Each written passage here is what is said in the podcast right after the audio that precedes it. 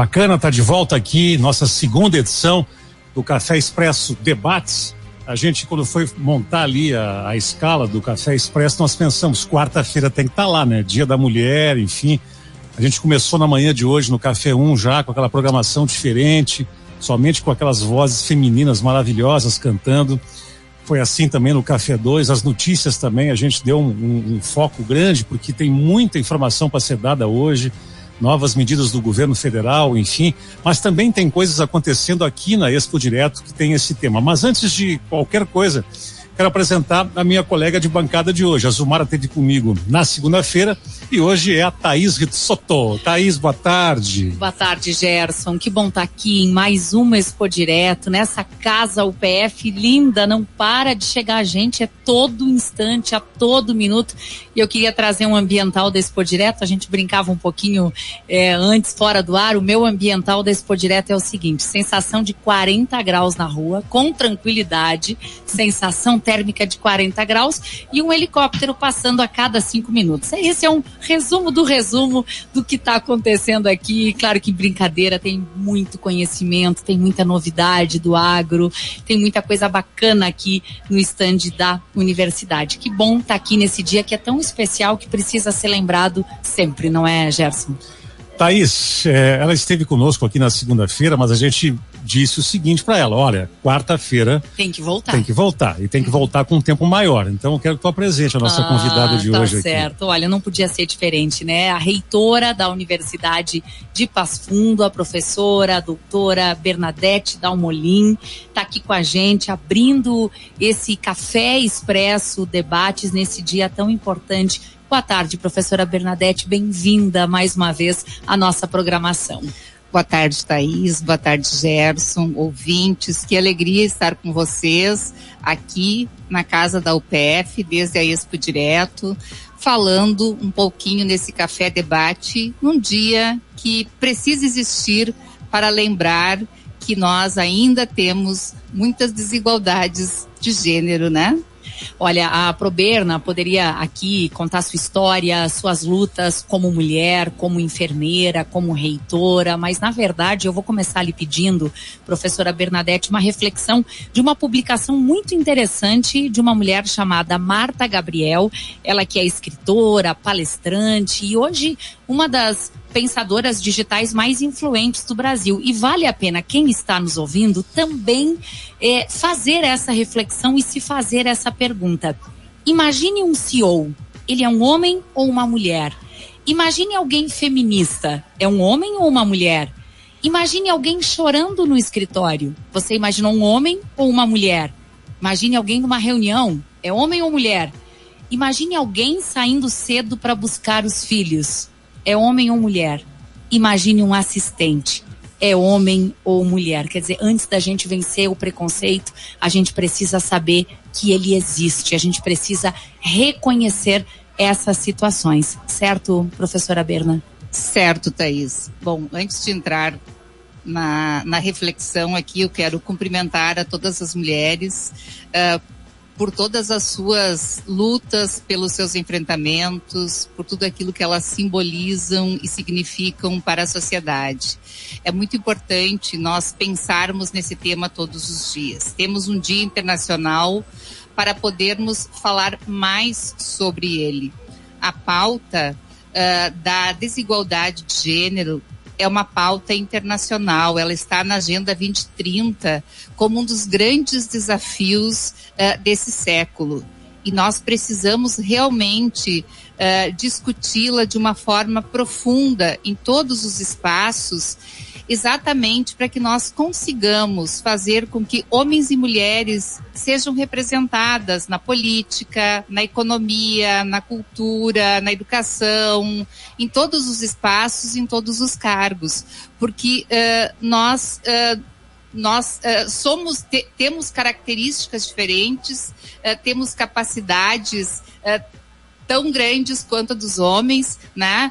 E se nós pudermos estar juntos nos diferentes espaços, nas empresas, uh, na agricultura, enfim, em toda a sociedade, certamente nós construiremos uma sociedade mais justa a todos, porque esses olhares eles influenciarão na política, na gestão, uh, no dia a dia da vida. Então, é, é, mais no sentido de nós podermos realmente refletir a importância uh, da, da equidade de gênero, né? De nós realmente uh, fazermos com que homens e mulheres estejam em todos os lugares com todas as suas potencialidades. Não sei há quantos anos que eu estou num programa ao vivo, num 8 de março.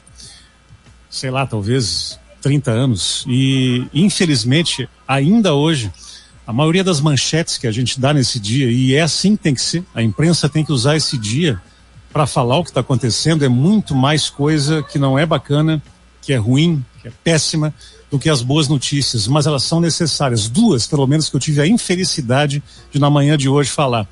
Feminicídio aumenta no Brasil 5%, enquanto cai o homicídio ou seja, tem uma coisa muito errada aí. É um índice caindo e um subindo. O que está acontecendo? Aí vem lá os especialistas dizem o seguinte: política de governo inexistiu nos últimos anos. Infelizmente. Não é que até aquela coisa assim, aquela balela, ah, tem mais mulher denunciando, é por isso que não, não é. Não foi isso que aconteceu. Outra informação triste: mulheres gaúchas com nível muito bom de escolaridade, ganham 37% a menos que os homens. Não é dado de 30 anos, é dado de agora, 2021 consolidado. É ruim falar nisso, né? É, é ruim por isso que a gente precisa dessa pauta, né? Por, por isso, isso que... que... a tua reflexão inicial é tão importante. Ela chama atenção exatamente para essas diferenças que nós precisamos evidenciar enquanto pessoas, né, enquanto mulheres que estão em cargos diversos. Uh, hoje nós temos uh, uma diferença muito grande em relação à ocupação uh, dos postos de trabalho. Por exemplo, nós temos uma estatística, uh, juntando dados do IBGE, do INEP, que mostram que nós somos em mais mulheres na universidade, nós somos maioria, né, nas universidades. Entretanto, quando nós ingressamos no mercado de trabalho, isso já diminui, nós já já descemos, já não temos a mesma possibilidade uh, de acesso ao mundo do trabalho uh, quanto os homens têm. Uh, se nós olharmos para cargos de gestão, isso vai aumentando a diferença conforme os cargos uh, vão se tornando mais altos, mais elevados. Por exemplo, reitora, né? Você falava uh, fora do ar aqui. A primeira reitora, sim.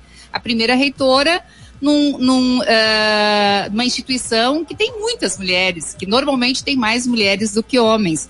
Mas há uma questão estrutural, cultural, enraizada, que traz muito forte essa uh, diferença de gênero, fazendo com que as mulheres, ou trazendo essa ideia de que as mulheres não têm uma capacidade suficiente para estar nesses, para estarem nesses lugares. Então é Mais uma importante. notícia muito ruim dada hoje pela Zulmara, que é uma especialista em política.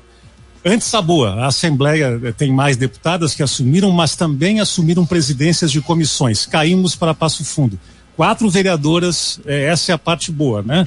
Depois de muito tempo temos representatividade, pode crescer mais ainda. As mulheres são mais que os homens, que, que os homens na, na proporção, é, na votando, né? né? Então elas votando. podem eleger as mulheres. Tem quatro mulheres. Cadê elas nas comissões para hum. presidir? Nenhuma preside. É, então um puxão de orelha que ela deu a Zumara. Atenção, Câmara de Vereadores de Passo Fundo. Não bastam as mulheres estarem aí eleitas. Elas têm que estar em cargos diretivos. Elas têm capacidade para isso professora Bernadette me mostrava, antes de nós entrarmos no ar, um gráfico muito autoexplicativo. Basta olhar. Eu queria lhe pedir rapidamente para seguir dando uh, esse dado, professora Berna, do quanto as mulheres estão estudando, mas nem sempre conseguem a colocação que elas mereciam ou a colocação que o homem com o mesmo grau de escolaridade tem. Perfeito. Nós temos inúmeras estatísticas, Thaís, que nós poderíamos citar, uh, fazendo um link também com o que o Gerson traz. Tem um relatório do Banco Mundial. O Banco Mundial, uh, aliás, o, o, uh, o Fundo esqueci o nome agora. Mas o Fórum Econômico Mundial, ele lança um relatório uh, todo ano sobre as lacunas de gênero. E ele traz um conjunto de indicadores uh, educacionais, políticos, uh, econômicos, de mercado de trabalho, e ele vai mostrando uh, exatamente esse gap essa diferença. O Brasil, do, no conjunto de países estudados, que são 148 países, se não me engano, ele está lá na, na posição 120, né? Uh, na América Latina, ele é um dos últimos, exatamente porque reflete essa uh, diferença salarial entre homens e mulheres, essa diferença nos postos uh, mais elevados das empresas, das instituições, porque mostra essa esse número tão pequeno de mulheres no parlamento, né, nas, nas, nas, na política de modo geral, e isso faz uma diferença enorme. Acho que é importante esclarecer, isso não é só porque é politicamente correto, é, é porque nós nos complementamos, nós uh, temos as nossas diferenças, nós temos as nossas competências, nós temos a nossa relevância, e se nós estivermos nesses lugares, nós temos condições de imprimir Uh, é, é, essas questões todas que são inerentes ao conhecimento, à vivência, à percepção, à percepção das mulheres. Então, uh, nós precisamos estar fazendo a política, nós precisamos estar gerindo a instituição, nós precisamos estar em todos os lugares, nos diferentes postos, porque nós temos condições de uh, trazer toda essa diversidade que hoje é majoritariamente masculina. Então, acho que isso é muito importante para a gente não achar que é mimimi. Ah, tem política de diversidade, tem política de, eh, de, de gênero. É muito importante e necessário que isso aconteça e continue acontecendo para que nós possamos, de fato, ter uma sociedade eh, que acolha melhor todas as nossas diferenças, né, as nossas necessidades de uma maneira adequada. Professora Bernadette, muito rapidamente, com as palavras que lhe vierem não só à cabeça, mas no coração. Foram necessários 50 anos de história da universidade para que a instituição elegesse a primeira mulher. Isso sempre vai ser pauta para nós. O que é que significa pessoalmente para ti este feito, não só ter sido eleita e depois reeleita com um percentual quase que total, histórico também. Olha, um grande desafio de representar uh, muito bem né, as mulheres nesse lugar, uh, de trazer temas que talvez tenham ficado esquecidos uh, ou não, não terem sido tão relevantes ao longo do tempo e fazer o melhor pela educação. Eu penso que juntamente com os homens que me acompanham na gestão, que são pessoas maravilhosas, nós temos condições uh, de ter um olhar mais sensível, ao mesmo tempo austero, ao mesmo tempo competente na gestão universitária. Professora Bernadette, a gente falava que as mulheres ocupam vários espaços, inclusive no agronegócio. Está aqui conosco já o professor Mauro Rizardi, que daqui a pouquinho já já começa a conversa conosco, mas uma prova disso, de que a mulher está no agro e está com qualidade, está se qualificando, é um projeto que a instituição celebra hoje seis meses, um projeto chamado Protagonista, onde as mulheres eh, puderam aprender muito durante esse período junto com a universidade. Esse é um belo exemplo de um projeto de trabalho que pode ser seguido por muitas instituições, né, pelas empresas, de aprofundar as questões das mulheres nos diferentes segmentos. Nesse caso, é um programa juntamente com Elas RS, uh, eh, que tematiza o empreendedorismo feminino no agro. Uh, quais são as nossas dificuldades e passa isso passa muito pelas questões de gênero. É muito importante ouvir essas mulheres, debater, e passa pela profissionalização, passa uh, por discutir as dores que as mulheres sentem no dia a dia. Então, é algo que uh, nos auxilia na, na, numa gestão, num trabalho cotidiano uh, mais leve e ao mesmo tempo uh, mais sólida. É importante que nós tenhamos nesses espaços das empresas, né, nos espaços diversos da sociedade, esse apoio mútuo, essa troca, e o Elas RS vem fazendo isso, assim como outros projetos, para que nós avancemos uh, na igualdade de gênero. Que bacana, acho que cumprimos nosso papel, não é, Gerson, em conversar aqui, ainda que rapidamente, com a reitora da universidade nesse dia que é tão forte, né? aproveitar ainda com a reitora é, presente aqui, o governo federal hoje lançou uma série de medidas, né? E eu queria focar numa aqui, é uma série, muitas interessantes, mas essa aqui E aí vem a parte boa da manhã de hoje. Na capa do Estadão hoje, a ministra Simone Tebet, ela diz que vai doer no bolso para aquele empresário que não cumprir o projeto de lei que a gente espera que passe para que haja uma coisa que é básica, que é a questão da igualdade salarial. Ninguém está pedindo uma coisa a mais. Ninguém está pedindo mais. bônus, é apenas que Só pague justo. igual. Né? Eu achei muito boa a fala da ministra. Até né? porque a reforma trabalhista de 2018 ela prevê uma multa, mas ela é tão pequena, tão pequena que é quase um desincentivo é, a você equiparar. A BBC trouxe hoje, quem quiser entender um pouquinho mais desse tema, ela trouxe na capa por que, que não deu certo até agora a questão da, da, da, fiscalização da desigualdade salarial, né? E dando caminhos, dando pistas. A gente espera, e eu não estou aqui falando de um governo ou outro, a gente espera que esta medida que, que tem que ter a chancela do Congresso, que ela funcione e haja a fiscalização que é a sequência eh, da, lógica. Da, lógica da lei. Não adianta a lei sem fiscalizar. Mas eu, eu não é nem o mínimo isso aí é a lei. Né? Exatamente. Se nós temos é. uh, as mesmas idades, ocupamos os mesmos postos, mesma qualificação. É, a mesma qualificação, por que, que nós temos que receber um salário tão diferente? Essa é uma medida inteligente, Gerson. Assim, eu acho que é importante a gente frisar.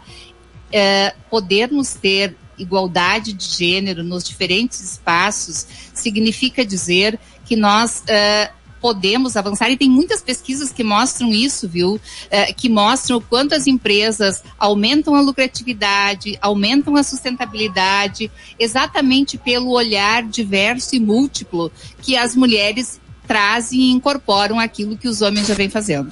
Que bacana.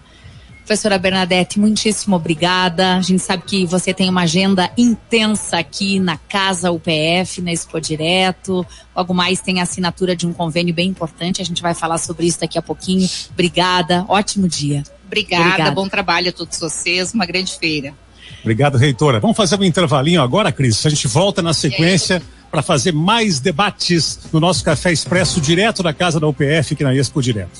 Cris, de volta então com o nosso Café Expresso e a Thaís apresenta o nosso próximo convidado.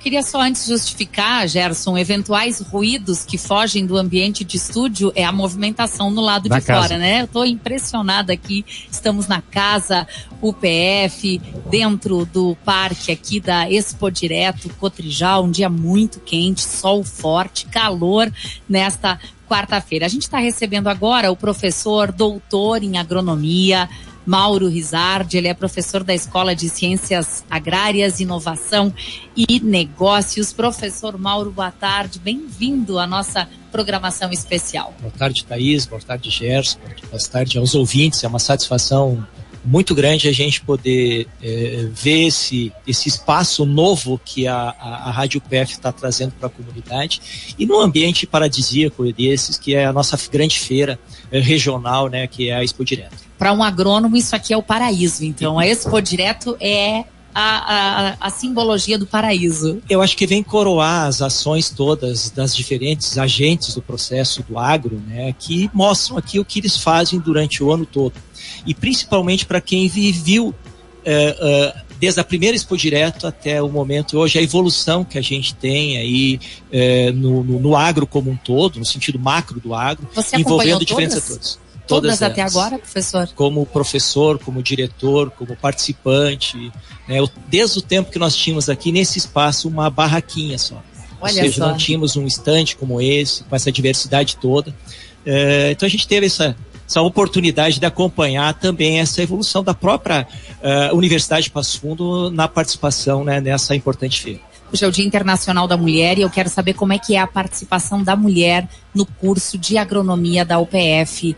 É, vem aumentando o número de mulheres? Sem a menor dúvida. Não, não só aumentando o número de, de alunas, né, que são filhos de produtores, mas também é, é, novas alunas que querem descobrir o agro não aquelas que já têm uma experiência do agro por serem filhas de um produtor. Nós temos um crescente, tem turmas que quase dividem, ou seja, nós temos 50% mulheres e 50% homens. Eu tenho dito que o agro, se não é delas, vai ser delas com o tempo. Muito porque nós estamos observando muito isso, tanto na, na gestão das propriedades rurais, onde a gente também tem acompanhado ações fora da universidade, né, de profissionais. Hoje mesmo encontrei uma ex-aluna com a mãe dela circulando e a mãe dela chamando atenção para isso, a importância da sucessão que eles estão passando para a filha, e a partir de uma base que ela conseguiu uh, obviamente da infância dela, mas principalmente a fortalecimento dessa base através da nossa nosso curso de agronomia ou da nossa Universidade de Passo Fundo. A gente apreciou muito, não é, Gerson? Você como publicitário aí, esse, essa frase, esse slogan que o professor Mauro nos traz, o agro é delas, muito apropriado para essas turmas aí que já quase são meio a meio, não é, de homens e mulheres. Professor, é, voltando um pouquinho no, no, no no passado, é, a sucessão, a, a mulher ela não estava então tão presente assim, ser vista e ela se enxergar como alguém possível de suceder os pais é, no campo, é isso? Exato. Existia uma, não sei se era um temor de que eventualmente se, se identificar uma fragilidade eh, feminina para enfrentar uh, o, o, trabalho árduo que é o agro. O agro tem uma exposição uh, que muitas vezes envolve uma atividade física que, dá, que é desgastante em determinados momentos, mas com a evolução se conseguiu perceber que ela tem um espaço na gestão da propriedade. Obviamente que ela não vai pegar, eh, até pode, né, mas não necessariamente ela vai fazer o trabalho pesado do campo, mas ela vai fazer o trabalho da gestão, dos cuidados. Inclusive tem algumas, algumas eh, eh, estudos que mostram né? Se você quiser saber, por exemplo, de culturas, você pergunta para os homens na propriedade. Se você quiser saber sobre é, é, produção de leite, pergunta para a mulher. Então tinha essa questão da, da, de você focar muito e diferenciar as atividades. Hoje não. Hoje você vê é, é mulheres trabalhando na linha de frente. Eu tenho uma das ações da universidade, que é uma viagem que a gente faz com os alunos para a região centro-oeste, e eu visito uma, uma área de produção de, de cana, grandes, grandes áreas de produção de cana. E, e, nesses 11 anos que eu tenho levado os alunos lá, o que mais chama atenção é que quem é que faz a operadora da plantadora de cana, quem é que é a operadora da colheita, são mulheres. Que Porque elas são mais cuidadosas. Então elas estão sendo estimuladas também a outro tipo de trabalho. E não tirando essa questão da fragilidade somente, não por competência, por aproveitar o espaço, né, e exercer a função no caso do engenheiro agrônomo, do médico veterinário, seja alguém que possa realmente contribuir com a água. Você falou ali na produção leiteira, a gente está com um representante do Sindilat aqui no estúdio que concordou imediatamente com a sua fala, viu? Mas, professor, a questão é a seguinte: o jornal Folha de São Paulo elabora todos os anos um ranking das melhores instituições do país e, dentre as instituições privadas no Rio Grande do Sul, o curso de agronomia da UPF ocupa o primeiríssimo lugar que é que tem nesse curso que faz com que ele esteja no topo dessa lista? Bom, eu como ex-aluno e como professor há 32 anos, eu posso dizer que nós conseguimos no curso de agronomia e também em outros cursos, próprio curso de veterinária, mas pegando agronomia especificamente, nós conseguimos integrar os conceitos de ensino, pesquisa e extensão. Ou seja, hoje tem gestão também, tem inovação, mas nós conseguimos sempre gerar o resultado, gerar informação com os alunos e transferir essa informação para os alunos da própria universidade, mas acima de tudo sem perder o contato com o setor produtivo. Né? E, e aquilo que eu falei antes, o fato de nós estarmos como Universidade de Passo Fundo participando desde a primeira Expo Direto mostra isso. Ou seja, aquilo que a gente faz durante o ano, durante dentro da, dos laboratórios, da área experimental da universidade, a gente consegue transformar isso em informação para o público que depois vai usar, que é o nosso agricultor. Acho que esse é o grande diferencial. Né? A gente envolver ou, ou fazer com que o aluno seja partícipe do processo de, de gerar o conhecimento e de transferir esse conhecimento ou seja para os seus pais ou para aquele ente que ele vai poder trabalhar posteriormente novas cultivares, novas tecnologias. Isso faz parte da rotina do aluno do curso de agronomia. Eu queria lhe pedir exemplos de situações muito relevantes em que houve a, a, participação do aluno e que hoje o problema foi solucionado graças à pesquisa feita por vocês. É, Thaís e Gerson, a, o curso de agronomia ele foi montado a partir de dois grandes, duas grandes ações. Era o laboratório de solos e o laboratório de sementes. Ou seja, nós construímos o curso de agronomia em cima de, de, dessa interação com o produtor, ou seja, o produtor quer, é, é, é, onde é que ele mandava analisar os seus solos? Em laboratórios fora do estado, muitas vezes fora do município, que não tinham condições de gerar né, um resultado local. E nós fomos trabalhando com isso.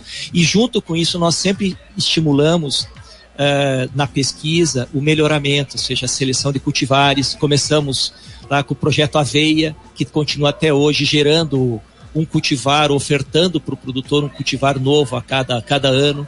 Eh, posteriormente, evoluímos para pesquisa com batata semente, inicialmente num projeto de limpeza de vírus, ou seja, fornecer mudas com qualidade para o produtor.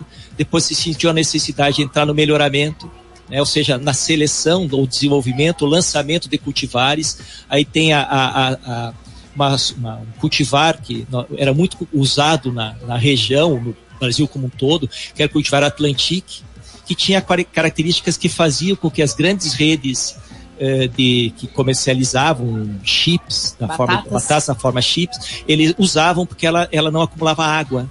Quando nós conseguimos, então, pegar esse material, cruzar com outros materiais mais adaptados, nós lançamos cultivares, que é essa tantucha, que é um material da UPF, patenteado, registrado, como sendo um material gerado nos bancos escolares da nossa universidade. Que bacana, que orgulho, né? Hoje uma batata que pode ser produzida em qualquer parte do Brasil, com muitos benefícios aos produtores e aos consumidores, a partir daquilo que foi estudado, investigado dentro de sala, da sala de aula. Professor, o aluno do curso de agronomia, ele está muito presente no mercado, ele está dentro do mercado.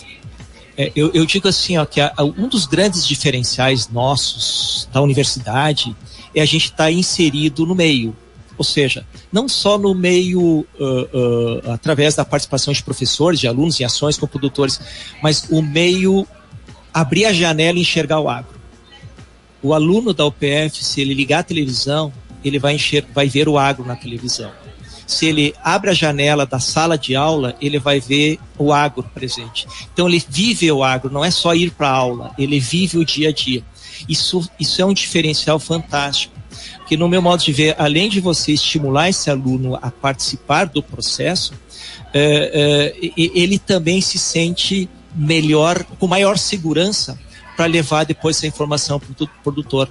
E as parcerias que nós temos via projetos, via o próprio Tecnoagro, que é uma inserção das, das, das, dos entes participantes do processo do agro dentro da universidade, nos dá uma aproximação com esse setor. Então, o aluno ele começa inicialmente os seus primeiros semestres eh, com o temor do que é uma universidade, mas em questão de um mês, dois, ele está integrado, trabalhando no laboratório, participando muitas vezes como estagiário de uma empresa que está dentro da universidade. Então isso faz com que ele tenha uma formação além da sala de aula, uma formação do meio no qual ele está inserido. Que bacana. Em resumo, olha, o professor Mauro nos diz que temos um curso de agronomia muito voltado ao mercado, com muita prática e também com um número crescente de mulheres em algumas turmas, chegando aí a um meio a meio, não é? 50 por 50, 50. Professor, olha, muitíssimo obrigada pela sua fala aqui, parabéns pelo trabalho, por esse stand lindo que traz muita pesquisa, muito conhecimento produzido pela UPF. Eu que agradeço a oportunidade e, e colocar que o agro não é só agronomia, né? O agro é tudo se a gente pensar hoje, nós temos o direito agrário, nós temos a, a, segurança do nosso trabalhador, a área da medicina, a área da educação e também a área do agro como propriamente dito, que é a economia veterinária, agronegócio como um todo. Muito obrigado pela oportunidade. Obrigado, Obrigada, professor. professor. Olha, Gerson, faltam agora 17 minutos para as 3 horas da tarde. Muita movimentação aqui, olhando eh, as ruas no entorno do estande da, da, casa da UPF, aqui bastante gente, o sol voltou com força, ele tinha dado uma trégua aí por alguns minutos aqui, mas a gente segue nessa edição especial do Café Expresso, é um Café Expresso Debates, e eu já vou apresentar o nosso próximo convidado aqui, nós estamos recebendo é, no estúdio da rádio UPF, o Darlan Pagliarini, que é secretário executivo do Sindilate aqui do Rio Grande do Sul. Sindilate e a UPF que hoje lançam um projeto inovador é, informação para o setor industrial. Darlan, boa tarde, bem-vindo. Boa tarde, né? Uma satisfação falar com vocês, né? E primeiramente fazer toda uma homenagem especial ao Dia Internacional da Mulher, né? E que para atividade leiteira, diria que se nós não tivéssemos as mulheres, né, atividade leiteira principalmente no Rio Grande do Sul, vou falar aqui pelo nosso estado, né, não teria evoluído tanto quanto tem evoluído nesse sentido. Então, uh, eu que acabo conhecendo muito a questão dos tambos, né, e hoje eu digo que uh, muito dessa qualidade nossa e prosperidade na atividade leiteira é do cuidado da mulher, porque a atividade leiteira ela, ela diz muito na questão, seja do cuidado dos animais, né, uh, o, o uh, a questão da sanidade, né? Então a mulher nesse ponto aí nos dá de 10 a 0, né? Que bacana. Darlan, logo mais às três horas da tarde, vocês assinam uh, uma parceria entre Sindilat e o PF. E antes da gente falar um pouquinho sobre como é que está a produção leiteira no estado também impactada pela estiagem, eu quero lhe pedir sobre esse projeto inovador. É, esse uh, é um projeto que a gente já vinha desenhando uh, há tempo né? A, parceria que existe do Sindilat com o PF, uh, ela já uh, ultrapassa quase duas décadas, né? Uh, primeiramente com o Conselheite e essa proximidade também com os, os professores, né? O professor Bondan sempre foi a pessoa mais de contato. Sei que hoje, até por força maior, acaba não estando aqui, né? Mas a gente compreende essa questão. E essa questão desse projeto de treinamento continuado, né? Uh, é uma demanda uh, do setor como um todo, né? Nós, uh, Rio Grande do Sul, sendo o terceiro maior estado produtor de lácteos, né?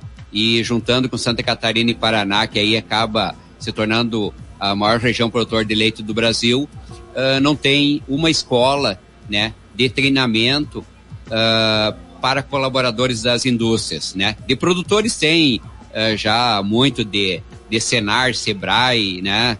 Uh, tá aí o próprio curso de agronomia, de veterinária, né? Mas especificamente na uh, atividade industrial a gente tem essa, esse gap, né? essa dificuldade e essa parceria com o PF para nós é fundamental e acho que também para o PF está sendo bem recebida né? Até porque a gente tem, está iniciando o módulo 1 agora, né? Mas a gente já uh, prevê a continuidade do módulo 2 e 3 e também uh, trazendo aí, esperamos ainda dentro desse ano, o, o, treinamento para os profissionais da área de fomento, né? Que também é, é fundamental para que nós possamos crescer né, a atividade leiteira e também estar uh, tá sempre preparado para essas questões climáticas que são um grande desafio aí para a atividade leiteira. Como é que está a produção leiteira do estado nesse momento em que soja, milho, principalmente, estão bem impactados aí? Ontem a gente acompanhava a divulgação dos dados da Emater. É, uh, nós temos assim uma, uma separação, né? E, e, hoje também na própria palestra pela parte da manhã, que uh, a gente é uh, com o patrocinador do, do evento do leite, junto com a CCGL, né? uh, e mostra muito essa questão, o impacto maior é naqueles produtores que estão hoje produzindo menos de 300 litros dia. Não que os maiores não têm, né? Mas normalmente o maior ele já está com uma... Em melhores condições. É, e, e, tecnologia também nesse, nesse sentido, né? então eu vejo que nesse mesmo sentido, né? nós também uh, precisamos, na parte industrial, uh, avançar a qualidade dessa mão de obra e treinamento. Estimam perdas? É, a perda, assim, ó, uh, naqueles tambos maiores, né? Uh, a perda está dentro da, uh, do período de entre safra que iniciou, né? Mas eu diria que nessas propriedades rurais abaixo de 300 litros, né? Uh, diria que a perda é bastante significativa, né? Talvez acima dos 30%, só que o volume é pequeno considerado, né? Com a escala período normal, é né? período normal. Né? Então esse é realmente um, um, gargalo muito muito grande em relação a esse, um grande uh, desafio, né? Que a gente tem está enfrentando, né? e que na atividade leiteira, né? Uh, a gente precisa também, uh, isso estava colocando, de qualificar essa mão de obra, porque hoje uh, a gente nota, por exemplo, uh, muito dos produtos lácteos de valor agregado, eles não são produzidos aqui no Rio Grande do Sul. né? E aí, como é que a gente uh, faz essa mudança ou uh, tenta agregar valor? É justamente qualificando, e aí a Universidade de Passo Fundo, com toda a infraestrutura de laboratório e tambo de leite, é fundamental para esse bastante. projeto. Bom, a gente vai lhe liberar, porque daqui a pouquinho, às três horas, tem a assinatura desse importante convênio. Darlan Palharini, muitíssimo obrigada, representando aqui o Sindilate. Olha, um ótimo trabalho, que essa parceria seja excelente aí, gere ainda mais qualidade. Obrigada, Darlan. Com certeza, eu que agradeço, né? E essa parceria com certeza vai trazer outros projetos também, né? Então, desejo também para vocês nesse por direto aí, sucesso total, né? E é o PF né, para que a gente possa avançar sempre nesse sentido. Uma tá boa certo. tarde a todos aí. Obrigada mais uma vez. Olha, Gerson, faltam 10 minutinhos para as 3 horas da tarde, movimentação intensa aqui no nosso estúdio, não só na casa UPF, não é, Gerson? E não podia faltar nesse nosso Café Expresso Debates, a segunda edição da quarta-feira, trazermos a Cotrijal aqui. Com né? toda certeza. Hoje é quarta-feira, acho que talvez dá para dizer tecnicamente na metade do jogo, né?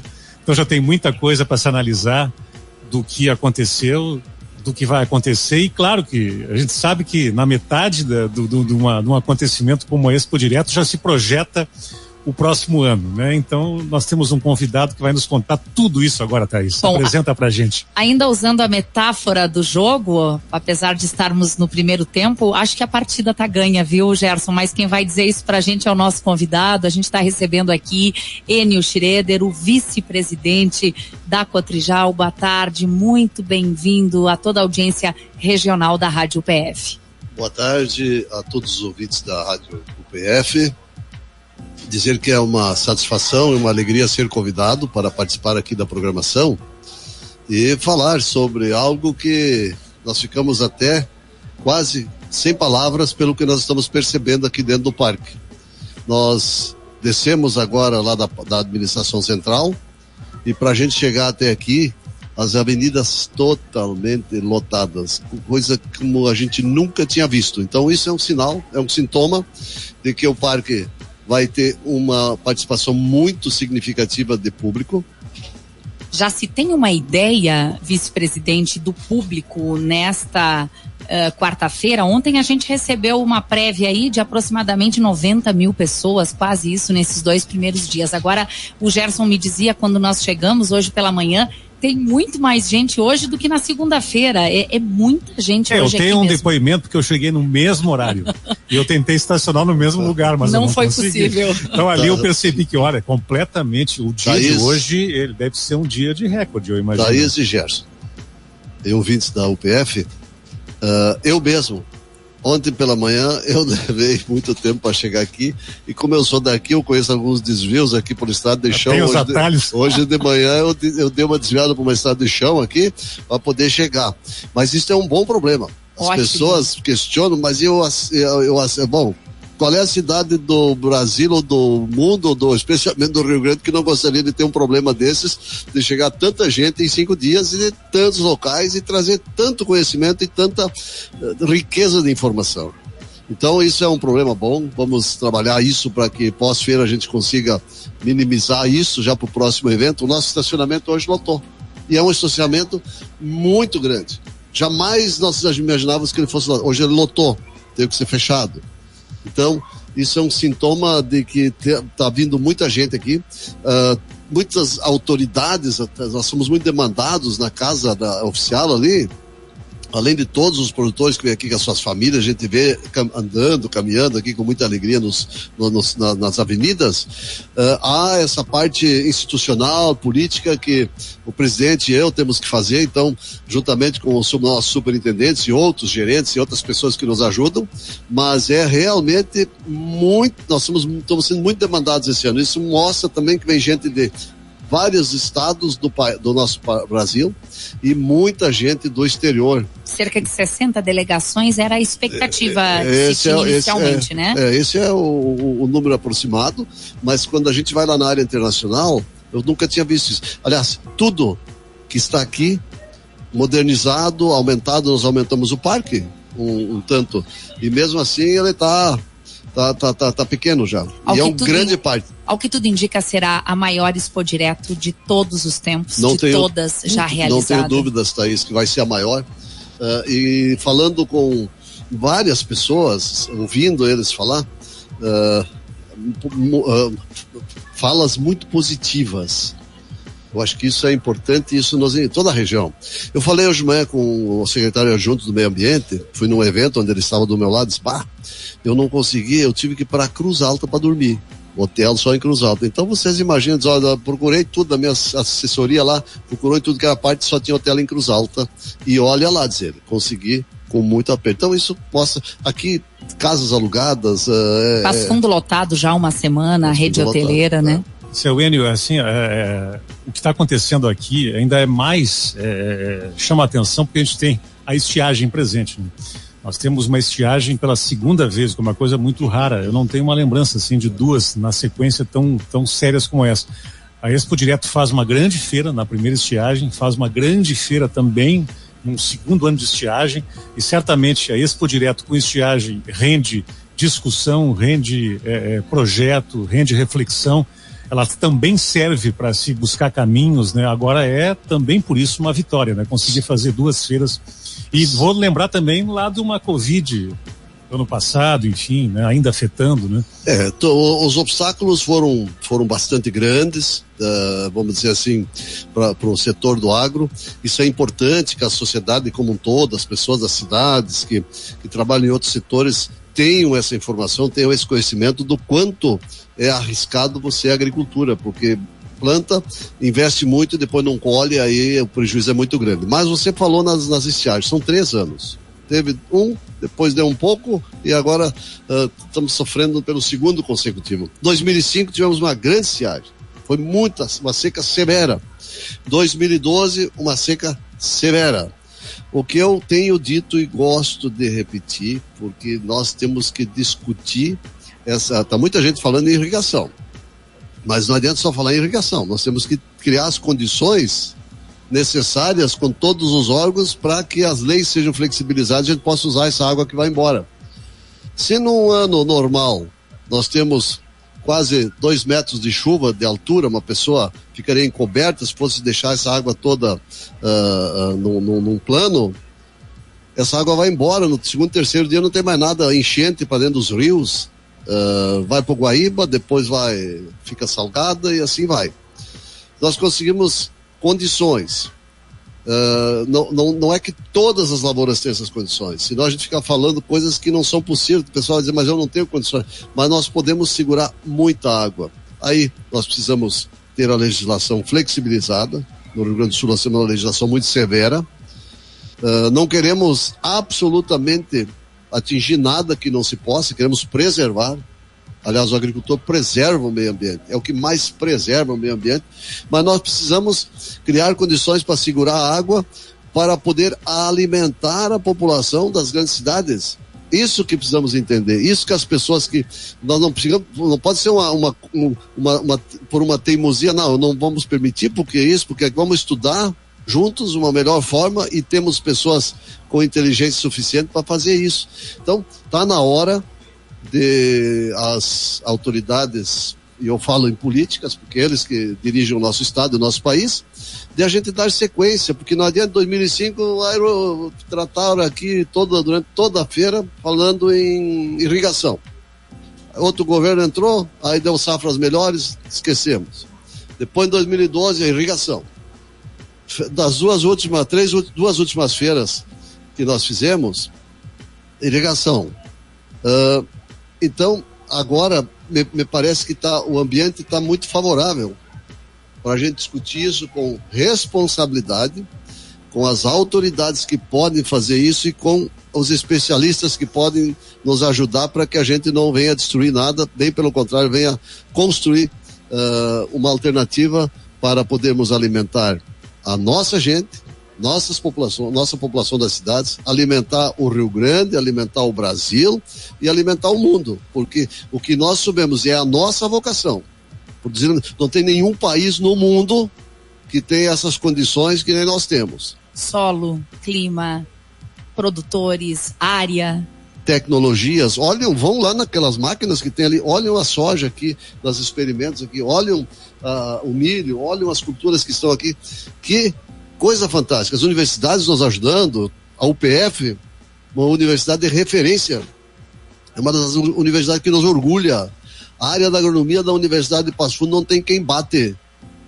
Então, uh, temos na cooperativa muitos engenheiros agrônomos, uh, especial, altamente especializados, tem todos os órgãos, Emater, enfim, a Embrapa, quantos com vontade de fazer, mas às vezes travado por uma legislação que foi feita lá no passado por uma pessoa que não sabia nem talvez o que estava fazendo e criou essa legislação que agora precisa ser flexibilizada e olhada. E isso só as autoridades podem fazer. Com todo respeito, falando, mas nós temos que agir porque senão nós vamos chegar num aperto e a agricultura vai ficar inviabilizada. Estou lembrando o Gilberto Cunha, nosso homem do tempo, né? Ele nos contou, e não faz muito tempo, é questão de uns 30 dias. A chuva ela veio ao longo do ano, né? Mas ela veio irregular, né? E aí talvez mais essa, essa questão ela sobressaia da necessidade de havendo a chuva e em volume alto que tu consiga uh, armazenar, porque ele diz, olha, a chuva teve, só que não veio do jeito correto, né? Teve é. dias de muita chuva e muitos dias sem chuva. Né? E falando do, do, em, em, em, Cunha, o, o, o, atual presidente da Embrapa, esses dias nós tivemos aqui, uh, esses dias, ontem, nós tivemos aqui olhando um experimento que a Embrapa tem junto com a CCGL, uma coisa fantástica do enraizamento que tem, que as plantas precisam ter. Então não é só, uh, nós falamos muito de irrigação, mas nós precisamos ter um conjunto, o nosso solo precisa ser mais, tem que ter mais rotação de culturas, tem que ter um enraizamento, porque não adianta você só botar palha em cima e não ter o solo descompactado através do enraizamento. Uh, então, uma série de coisas que nós precisamos ver, nós somos tão especializados, com tantas tecnologias, com máquinas fantásticas ali em cima que não perdem em nada para qualquer parte do mundo. Nós temos o que nós temos o que tem de melhor no mundo. Quem achar que não é, vem aqui, verifica para ver uh, coletadeiras, plantadeiras, máquinas ali para produção animal, para vegetal. Isso aqui tudo é, é realmente. Quem quiser fazer uma viagem para o mundo, vem até Expo Direto que ele vai para vários países é, aqui Só dentro desse caminhando por aqui, que incrível. Sua assessoria está aqui, de olho na sua agenda, são vários compromissos, vários veículos para serem atendidos. Olha, muitíssimo obrigada vice-presidente da Cotrijal, Enio Schroeder, conosco ao vivo, já nos garantindo, é a maior Expo Direto de todas as já realizadas. O público de hoje, a divulgação vai se dar mais tarde, né? Cinco e meia. Cinco e meia da tarde, mas... Cinco, cinco, cinco e meia nós vamos na Casa da Imprensa, onde nós vamos dar um panorama. Uh, você vai bancos, como é que está os, como é que estão os financiamentos? Nós isso absolutamente nós não sabemos, nós temos gente levantando e no último dia a gente vai ter essa informação. Agora o público e outras questões aqui a gente vai divulgar hoje. Mas assim, se fechou o estacionamento? Hoje foi o dia mais movimentado. Já dá para ter uma prévia aí, pelo visto.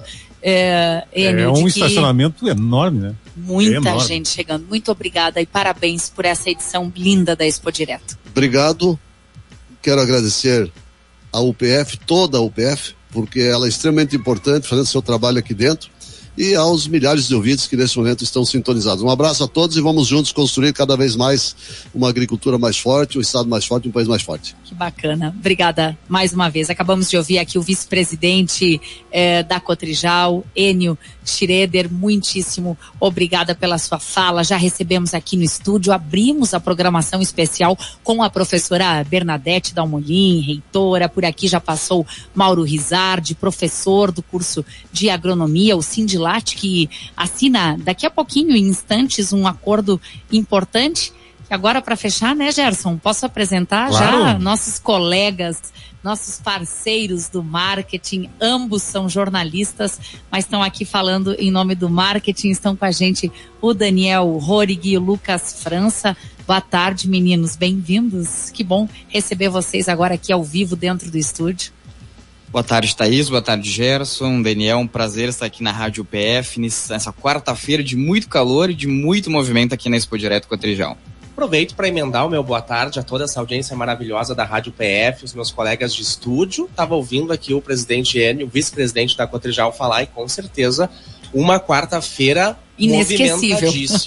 né? Muita gente. Dani, aqui pelo estúdio, pelo, pela casa UPF, né? Não só o estúdio da rádio, mas pela casa UPF, vocês têm números impressionantes também já dessa edição. Thaís, Gerson e ouvintes, me permitem, primeiro eu queria agradecer, né? Agradecer a presença de vocês aqui na nossa casa, na casa da UPF, nesse estúdio panorâmico que nós montamos aqui também para receber aqui a Rádio PF, que está transmitindo desde segunda-feira todas as informações. Falando em números, eu vi aqui, eu acompanhava o vice-presidente Gênio trazendo já agora no final da tarde um pouquinho dessa movimentação, mas nós aqui pela Universidade de Passo Fundo já notamos esse expressivo aumento da movimentação, né? trazendo um pouquinho para o pessoal de casa saber um pouquinho dos bastidores também, uh, são 18 pessoas lá da divisão de marketing todos os dias envolvidas aqui nessa movimentação. Ao todo, falando em universidade, são mais de 150 pessoas entre colegas, professores, funcionários, enfim, que, que fazem parte da nossa presença, além, é claro, uh, da, da equipe que nos dá esse suporte, né, dentro lá da, da divisão e de toda a universidade. Então são 150 pessoas indo e vindo todo dia aqui com algum tipo de envolvimento. Ao longo da semana são 150 pessoas envolvidas que vêm e vão exatamente todos os dias para trazer todas as atrações que a gente preparou. Thaís. E olha, Gerson, tem cobras e lagartos aqui no estúdio e não é só no sentido metafórico, é de verdade, viu? Você já viu ali? Uhum. Cobras sapos, é, tem aqueles manequins uh, utilizados, né, muito parecidos com a realidade, né, o curso de medicina utiliza, enfim, tem maravilhas para se conhecer aqui. Exatamente, Thaís. Daqui a pouquinho o Lucas vai trazer em, em detalhes uma atração que está dando o que falar aqui na feira, mas só para o pessoal saber também, o nosso o nosso, a nossa casa, melhor dizendo, ela é muito dinâmica, né? A gente só durante essa semana vai receber mais de mil alunos de quase 20 escolas aqui da região que participam de atividades de oficinas profissionalizantes aqui na nossa casa, na, na Expo Direto Cotrijal. Nós temos espaços onde acontecem agendas importantes também, porque a Universidade de Passo Fundo tem essa conexão com o mercado, com as entidades representativas, com empresas parceiras. Isso tudo acontece aqui durante a feira também. E Lucas, Agora acho que vamos deixar o Lucas a nossa falar. atração, né? Só eu já fui duas vezes hoje nessa atração. Conta o que, que é esse cubo. Bom, para quem está em casa entender um pouco melhor, a gente sempre tem uma preocupação quando vem para a Expo Direto. Há 23 edições, a UPF faz parte da Expo Direto Cotrijal. E a gente sabe da imensidão da instituição e como representar toda a instituição aqui numa feira tão expressiva para toda a região. Pensando nisso, desde a edição do ano passado, nós bolamos, né, entre divisão de marketing, comunicação, alguns fornecedores, uma atração que pudesse representar um pouco mais de todo esse universo da universidade. E com, com esse pensamento, nós trouxemos então, mais um ano aqui para Expo Direto Cotrijal, um cubo, né, que é uma experiência imersiva, né, de visual e de, e de áudio também, que pudesse ilustrar toda essa magnitude. Então, o visitante, quando entra nesse cubo de LED no centro, no coração da casa UPF, ele consegue se transportar para esse universo da universidade, né? Então, então, temos as demonstrações de todos os cursos de graduação, de todos os produtos da, da universidade, que neste ano, né, um ano super especial para todos nós, em que completa em junho 55 anos. Então, em um vídeo de cerca de dois minutos, o visitante vai viver essa imersão de universidade, com efeitos sonoros também e audiovisuais,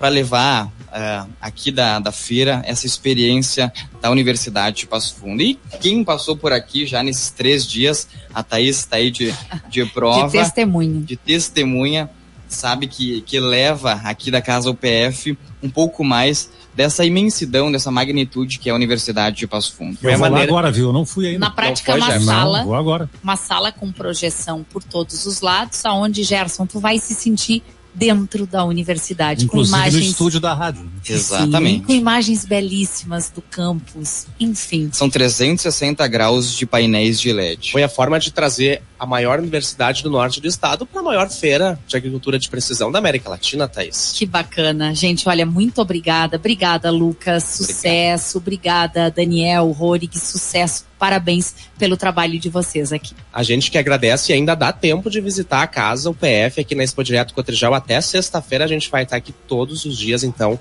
com essas atrações para vocês. Muito bem. Muito bem. Estamos encerrando o nosso Café Expresso, a segunda edição do nosso debates. Com certeza repetiremos a dose na próxima Expo Direto, foi muito bacana. A cobertura da rádio continua por aqui todos os dias. A gente tem aqui o apoio técnico do Sérgio Miller, também o Evandro Oliveira, as reportagens aqui do Felipe Ozzi, Éder Calegari, também com a gente aqui o nosso colega Marco Torres, Exatamente. relacionamento com o mercado. Hoje a Ana Cristina Teixeira também por aqui conosco, Isso. relacionamento com o mercado. O Sumara li... teve aqui na, na segunda-feira. A né? liderança do Giancarlo Botega, né, do marketing também, outro grande parceiro. E tem um pouco de tudo nas redes sociais, né, Gerson? É só entrar Verdade. no Instagram da rádio ali. Cris Jaqueline no comando no estúdio lá.